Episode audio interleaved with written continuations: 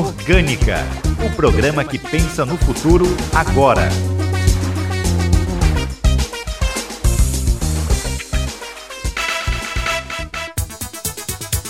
Olá, bom dia! Domingo, 9 de janeiro de 2022. O Orgânica já está no ar. Comigo, Karina Prazeres. Ideias interessantes, projetos sustentáveis. O glitter é composto por minúsculos plásticos coloridos e óxidos de ferro, entre outros componentes. O produto é utilizado em cosméticos e em festas como Carnaval e Natal. Há alguns anos, pesquisadores já alertam sobre o potencial devastador desse produto no meio ambiente. Além de contribuir com a poluição plástica, o glitter comum é feito de materiais tóxicos. De acordo com a professora Silvia Vignolini, do Departamento de Química da Universidade de Cambridge, no Reino Unido, esses materiais contribuem para a poluição do solo e oceanos. Nesse sentido, pesquisadores da Universidade de Cambridge desenvolveram estudos para criar uma alternativa ecológica ao material. A solução, segundo a professora Silvia Vignolini, foi usar celulose para criar um glitter atóxico, vegano e biodegradável. O glitter biodegradável é feito de nanocristais de celulose que podem dobrar a luz de forma a criar cores vivas por meio de um processo chamado cor estrutural. Esse é o mesmo fenômeno que produz algumas das cores mais brilhantes da natureza, como as das asas de uma borboleta e penas de pavão. A celulose utilizada pelo projeto é extraída da polpa de madeira e transformada em materiais brilhantes e coloridos que poderiam ser usados para substituir pigmentos tóxicos usados em vários produtos de consumo, como tintas e cosméticos. Quanto ao esperado efeito brilhante do glitter biodegradável, a solução desenvolvida brilha tanto como a original. A redação é de Carlos Bogea. Acompanhe as notícias da semana no quadro Em Foco. Iniciado o primeiro período de defesa do caranguejo Sá no Maranhão. O governo federal venderá espécimes da flora e fauna para o exterior. Vitória Sakamoto e Esther Domingos trazem os detalhes. Em Foco, as notícias sobre meio ambiente. Governo federal venderá espécimes da flora e fauna para o exterior. A portaria do Ministério do Meio Ambiente, em conjunto com o IBAMA, Instituto Brasileiro do Meio Ambiente de Recursos Naturais Renováveis, institui a Pau Brasil, plataforma de anuência única do Brasil, ferramenta de gestão e anuência para importação e exportação de espécimes, produtos e subprodutos da fauna, pesca e flora nativa. A plataforma sob controle do IBAMA vai funcionar em conjunto com o Sistema Integrado de Comércio Exterior do Ministério da Economia, visando a emissão de documentos como licenças, autorizações, permissões e certificados. A portaria vai entrar em vigor a partir de 25 de janeiro. Entre os espécimes que poderão ter licenças emitidas para comércio exterior estão peixes de águas continentais e marinhas. Também estão previstas licenças para exportação de tora, madeira acima de 250 mm de espessura e de lenha, madeiras e carvão vegetal de espécies nativas, espécimes, produtos e subprodutos da flora e da fauna silvestre brasileira e exótica iniciado o primeiro período de defesa do caranguejo uçá no Maranhão. Começou no dia 3 o período de defesa do caranguejo uçá no Maranhão, quando fica proibida a captura, transporte, beneficiamento, industrialização e comercialização do animal durante a reprodução. O período de defeso seguiu até sábado, dia 8 de janeiro, e no Maranhão vai ocorrer em quatro datas diferentes, nas fases de lua nova e lua cheia de 3 a 8 de janeiro, 2 de fevereiro a 7 de fevereiro, 3 de março a 8 de março e 19 de março a 24 de março. Segundo o governo, durante o período, fiscais da Secretaria de Estado do Meio Ambiente e Recursos Naturais realizam operações de fiscalização em todas as fases para combater a pesca, o transporte, comércio irregular e ilegal do crustáceo. Quem infringir as regras podem receber multas que podem chegar até 100 mil reais, dependendo da carga de caranguejo apreendida. Dica Orgânica um jeito fácil de ajudar o planeta. Evite o desperdício e poluição. Recicle o óleo usado, transformando em sabão sustentável. Passe o óleo em uma peneira para retirar os resíduos e impurezas e aqueça o óleo sem deixar ferver. Depois adicione 350 ml de soda cáustica para cada litro de óleo. Em seguida, adicione 1 ml de aromatizante ou amaciante. Projeto piloto pretende contribuir com produção de hidrogênio verde no Maranhão. É o que você vai conferir na matéria de Victor dos Anjos. Austrália, Alemanha, Holanda, China, Arábia Saudita e Chile. O que estes países têm em comum? São líderes mundiais no planejamento de produção do combustível do futuro, ou o hidrogênio verde, um combustível limpo que libera H2O ao invés de CO2. Na obra Como Evitar um Desastre Climático, lançada em fevereiro de 2021, o fundador da Microsoft, Bill Gates, apresenta planos para diminuir ou mesmo zerar as emissões de gases poluentes e evitar um desastre climático.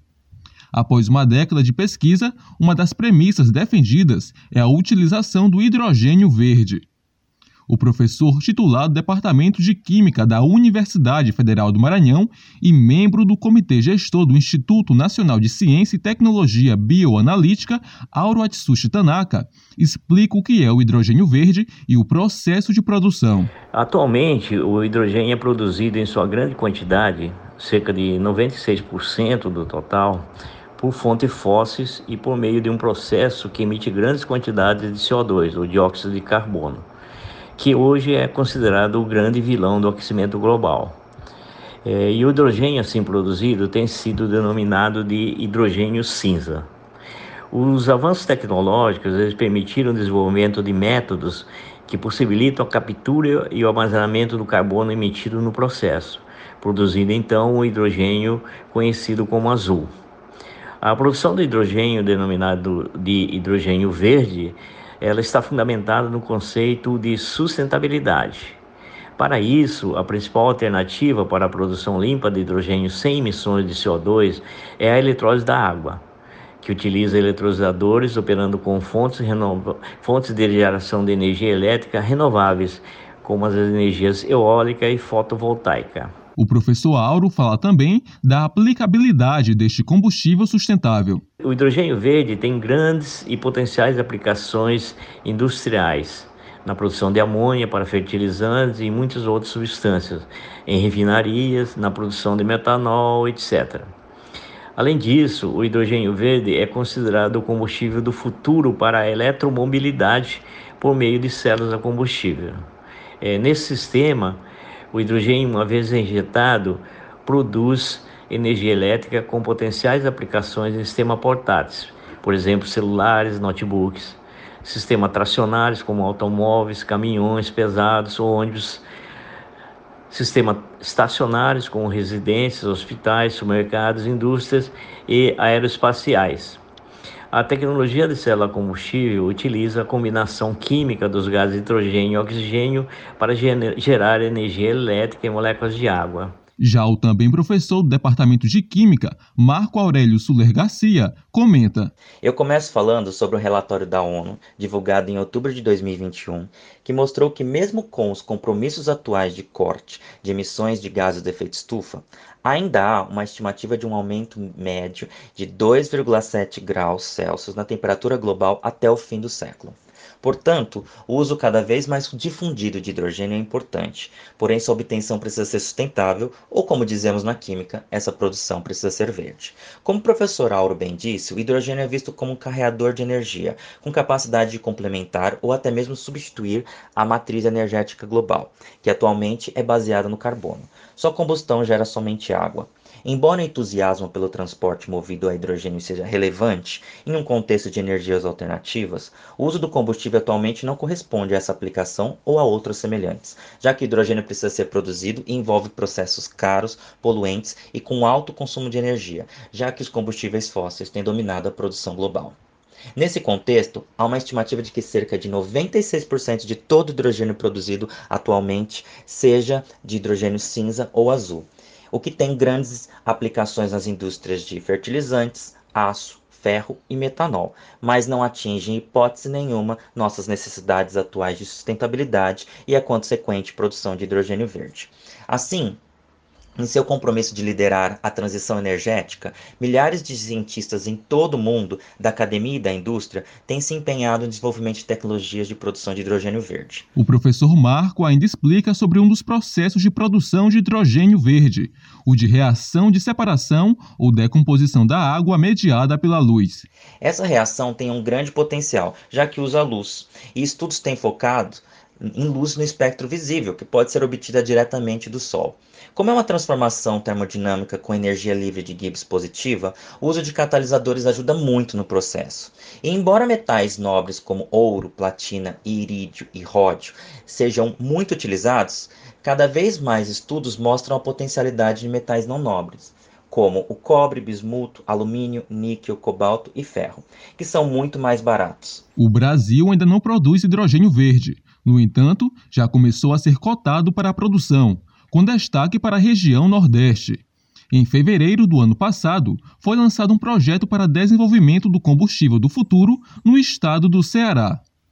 E o Maranhão não está fora dessa linha. No último dia 29, uma reunião na Federação das Indústrias do Estado do Maranhão, com autoridades locais e pesquisadores, discutiu e apresentou um projeto piloto de produção de hidrogênio verde no estado.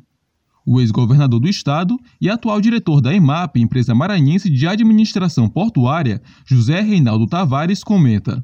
Primeiro, fizemos uma união do estado, da FIEMA, da academia e do porto do Itaqui. Esse grupo junto tem desenvolvido todos os trabalhos para que o Maranhão se torne um grande produtor de hidrogênio verde e de amônia verde.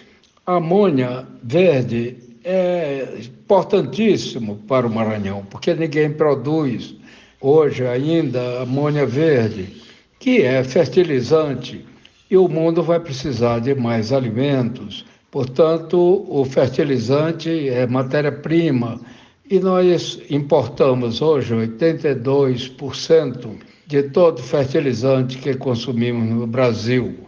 Está na hora de mudar essa equação para atender o mercado interno e para exportação. A nossa infraestrutura ferroviária e a ligação com a Norte-Sul permite que o produto aqui, feito aqui, produzido aqui, possa ser levado para o Centro-Oeste, por exemplo, por meio ferroviário, com frete de retorno, muito barato. Então, nós temos muita condição de abarcar esse mercado e também exportar para o mundo. Vale lembrar que a produção de hidrogênio verde atrai investimento estrangeiro.